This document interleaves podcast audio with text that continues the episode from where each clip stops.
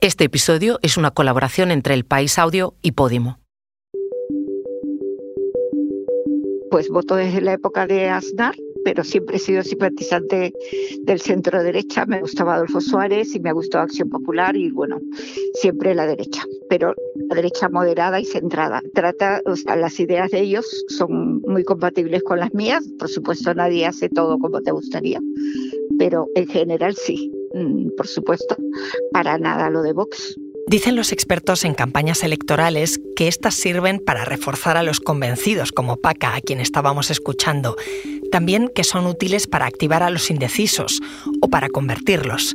Cuando las elecciones están ajustadas, se juegan entre unos pocos ciudadanos que dudan hasta el final, aunque también hay votantes por descarte, votantes por castigo, con razones muy distintas para ir a las urnas este domingo. Soy Ana Fuentes. Hoy en el país, ¿por qué votamos lo que votamos?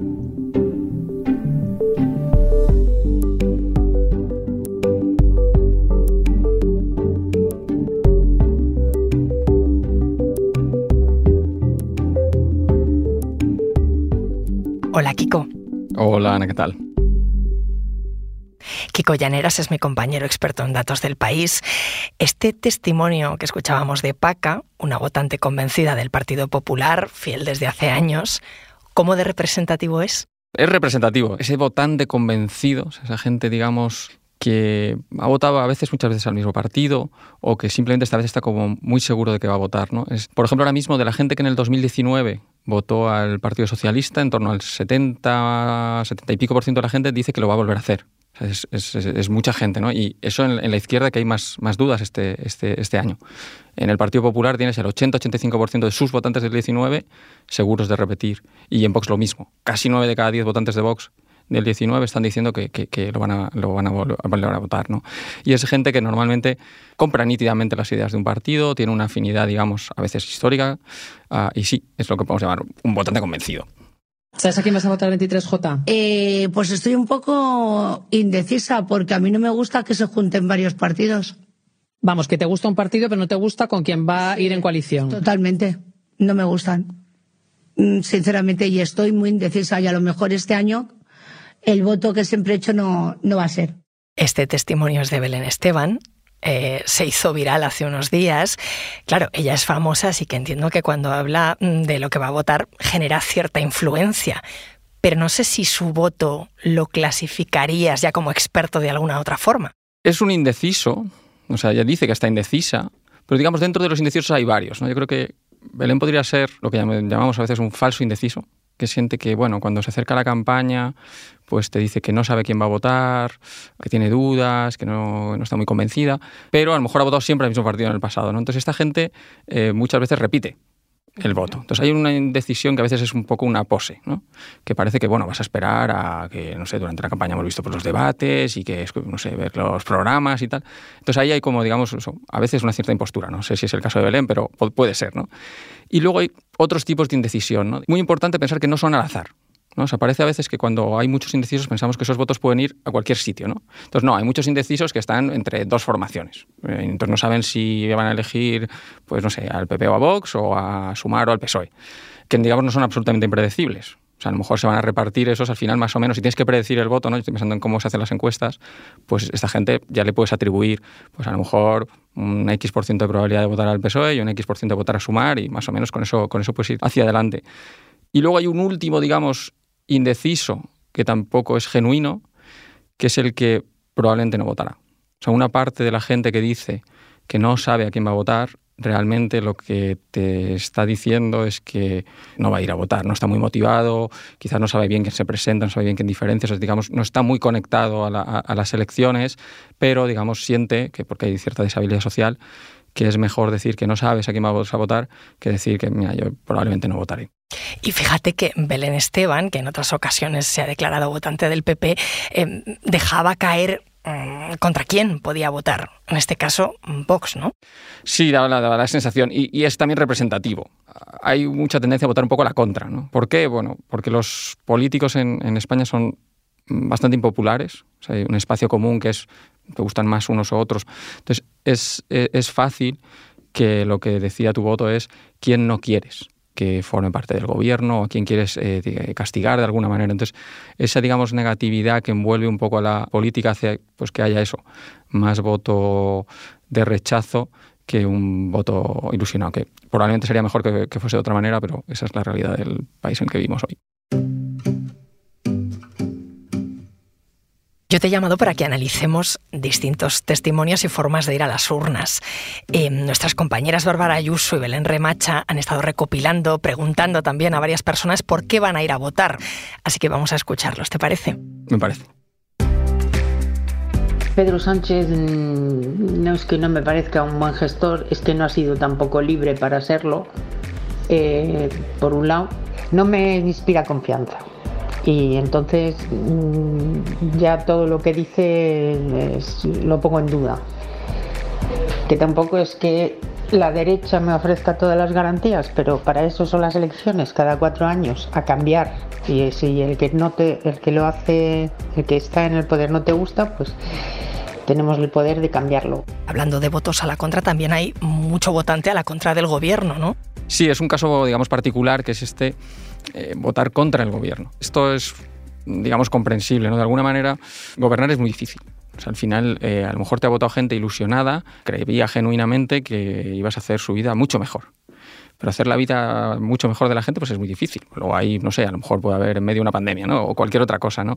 Entonces, sí es, hay esa tendencia a que la gente, digamos, haga a los gobiernos rendir cuentas por su acción, que les puede parecer buena o mala, pero a veces por sucesos que nada tienen que ver con lo que ha hecho el gobierno. El gobierno ahora intenta, por ejemplo, decir que económicamente hemos enfrentado la inflación mejor que otros países pero la gente siente la inflación igualmente y que tú le digas que lo has hecho mejor que otros países no, no cambia esa percepción. Entonces, ese, digamos, voto de castigar al gobierno, ir contra el gobierno, pedir una alternativa al gobierno es un, otro de los grandes motores del, del voto.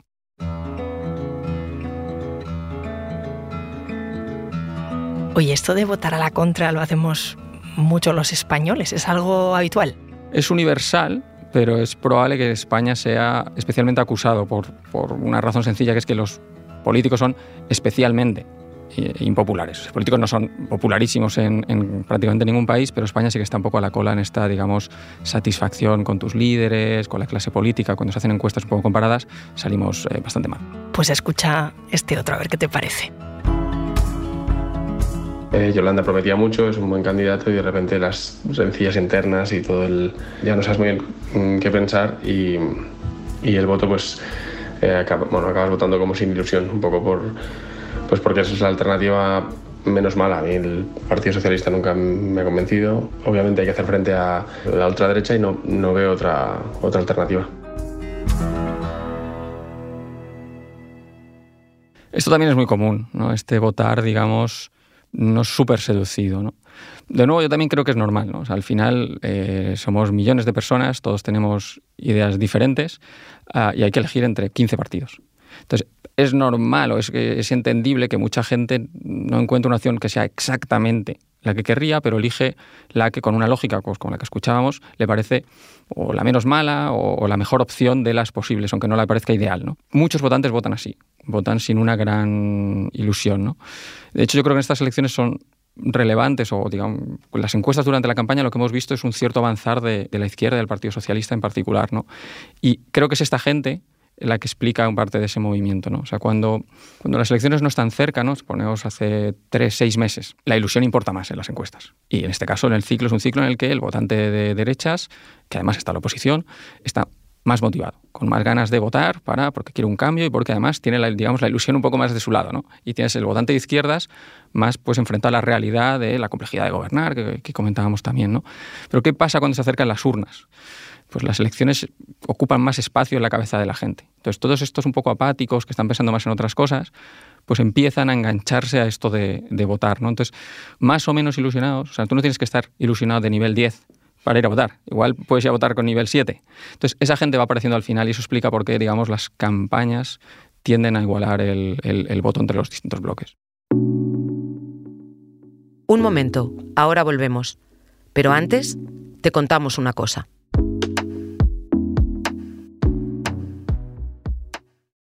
Hoy en el país te recomendamos La Vida y Tal, un consultorio muy sincero de Ana Milán y Sebastián Gallego, donde puedes enviar tus propias notas de audio. Pero si quieres hablamos de las madres que les dan a eh, Peppa Pig, hombre, sin auriculares. Oiga usted, ¿se le va a granar el oído a mi hijo? Pues un beso a la nana. Pues no le ponga Peppa Pig o, o una gotita de dormirina y que aguante el ave dormido. Sí, lo recomienda su pediatra y lo que sea. Yo no quiero matar a niños. La vida y tal es un podcast exclusivo de Podimo. Porque escuchas mientras te informas con las mejores historias, te regalamos 30 días gratis de suscripción a Podimo, la app de podcast y audiolibros. Date de alta en podimo.es barra hoy en el país. Después, solo 3,99 euros al mes.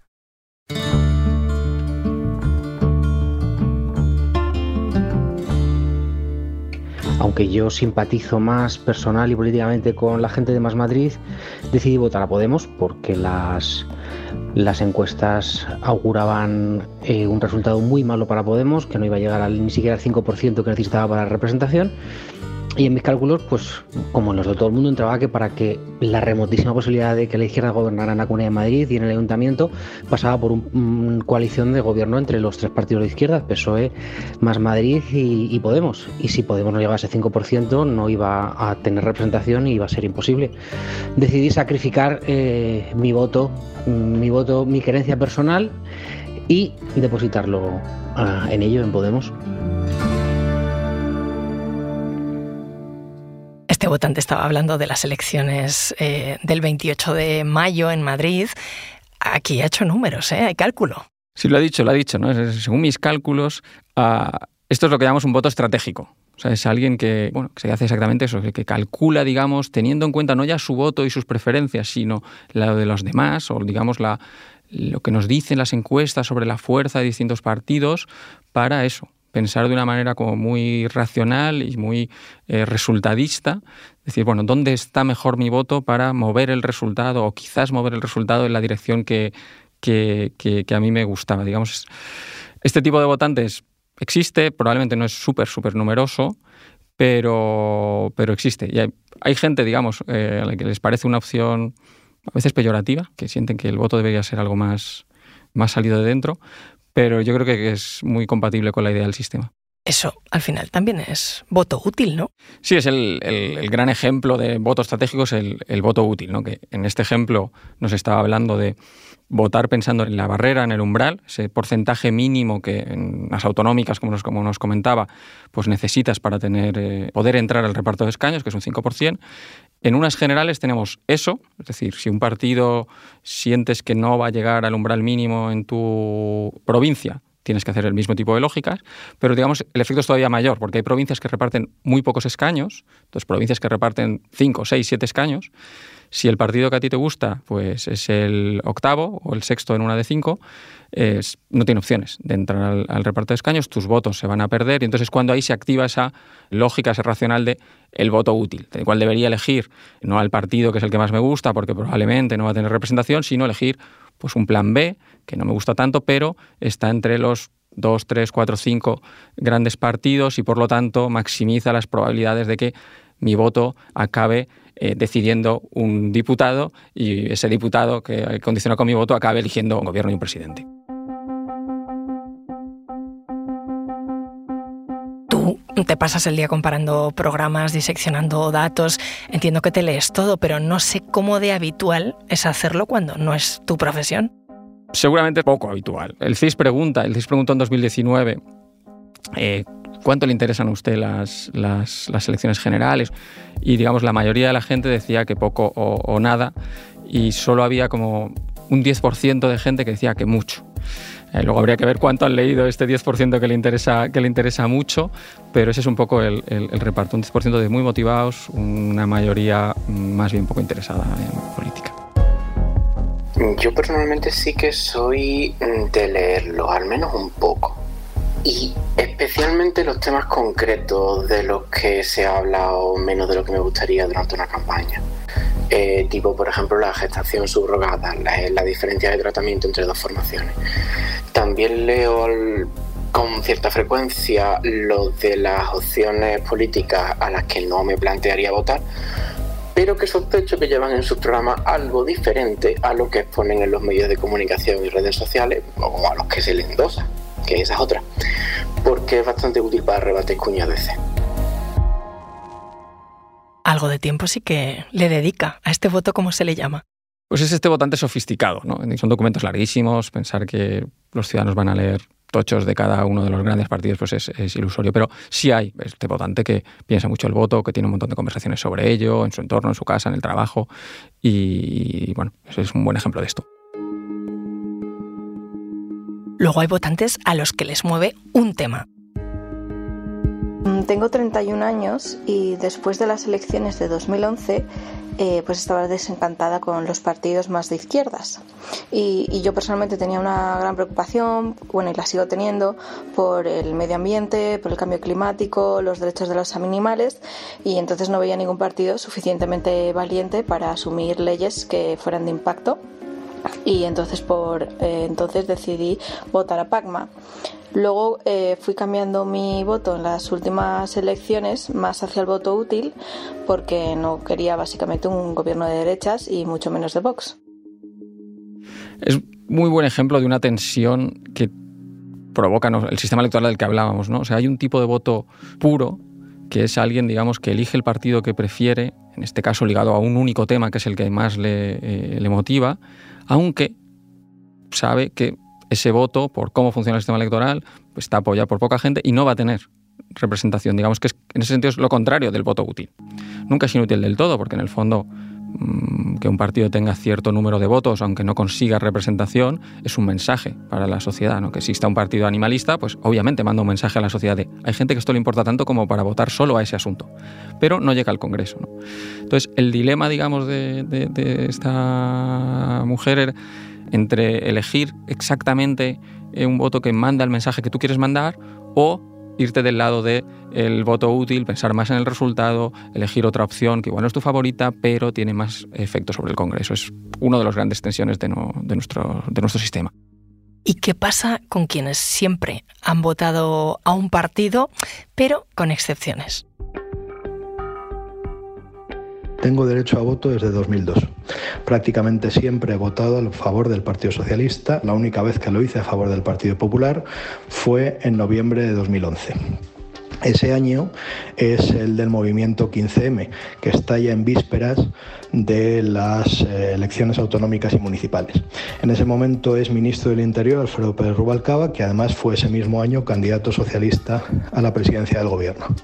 La verdad es que decidí no votarle porque optó, a pesar de que la ley no permite que haya concentraciones o manifestaciones en jornada de reflexión, por no desalojar la Puerta del Sol en vísperas de las elecciones municipales y autonómicas. La verdad es que me molestó y por esa razón no le voté. Es un votante que, a veces eh, la gente tiende a olvidarse de él, que es el indeciso, digamos, o el que cambia su voto de eh, un lado del espectro político al otro, ¿no? Digamos, tradicionalmente votantes que dudan o que se mueven entre el PP y el PSOE, ¿no? A veces es gente, digamos, que se ubica más o menos en el centro, que no tiene una ideología fortísima, eh, y otras veces es gente como que quiere maximizar su efecto sobre el resultado. ¿no? A lo mejor, a menos antes del castigo, pues si la forma más severa de castigar un gobierno es votar a su gran rival.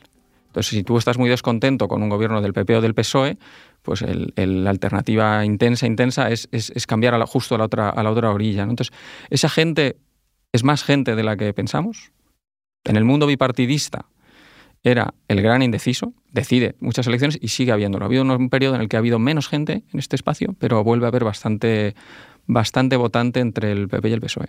Esto lo vamos a ver en, en estas elecciones generales, mucho voto bipartidista. Da la sensación, ahora mismo una de las claves de estas elecciones es que bueno, el bloque de los partidos de la derecha parece que va a tener un mejor resultado, al menos en votos. No está claro si suficiente para, para, llegar a gobernar, pero mejor que el de 2019. Y una de las claves es la cierta desmovilización del voto de la izquierda, que también hemos comentado. El otro gran cambio del 19 a hoy es que hay, según la encuesta que publicamos en El País y la SER, por ejemplo, en torno al 8% de la gente que en 2019 votó al, al, al PSOE, dicen que ahora votarán por el PP. Entonces, esa gente que las encuestas nos aparece como ex votante del PSOE con intención de voto al PP, es un enorme, un gran candidato a la indecisión y a moverse, porque en el fondo está, está haciendo un salto grande y bueno, en ese espacio es, donde, digamos, puede haber cambios y por tanto es uno de los sitios por donde pasan el, el resultado. No sé si tendemos a pensar que los demás votan peor que nosotros, que solo nosotros reflexionamos, pensamos, em, llevamos a cabo una estrategia buena.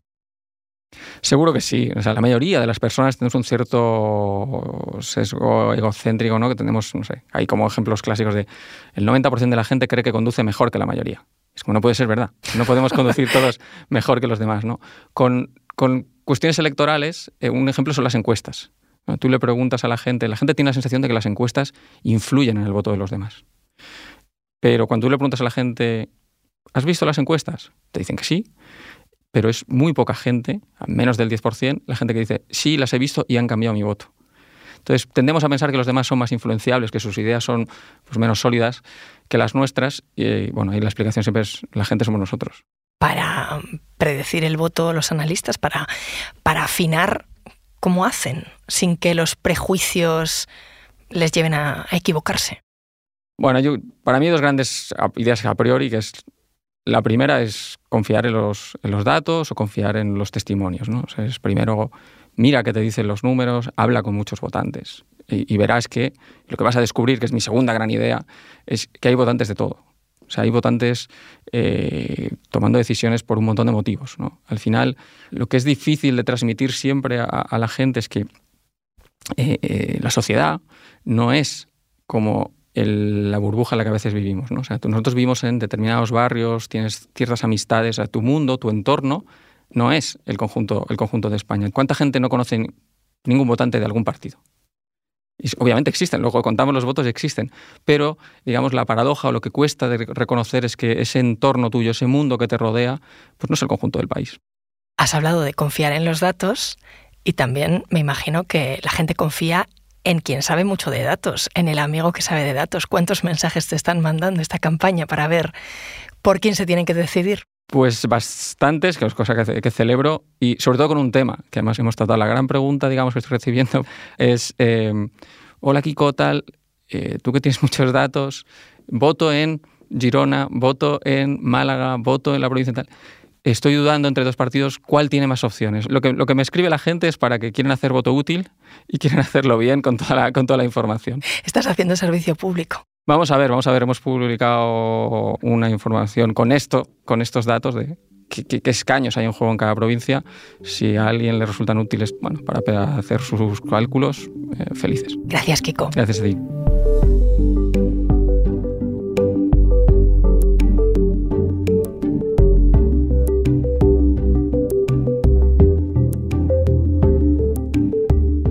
Este episodio lo han realizado Belén Remacha y Bárbara Ayuso. El diseño de sonido es de Nicolás Chabertidis. La edición es de Ana Rivera y la dirección de Silvia Cruz La Peña. Yo soy Ana Fuentes y esto ha sido Hoy en el País. Mañana volvemos con más historias. Gracias por escuchar.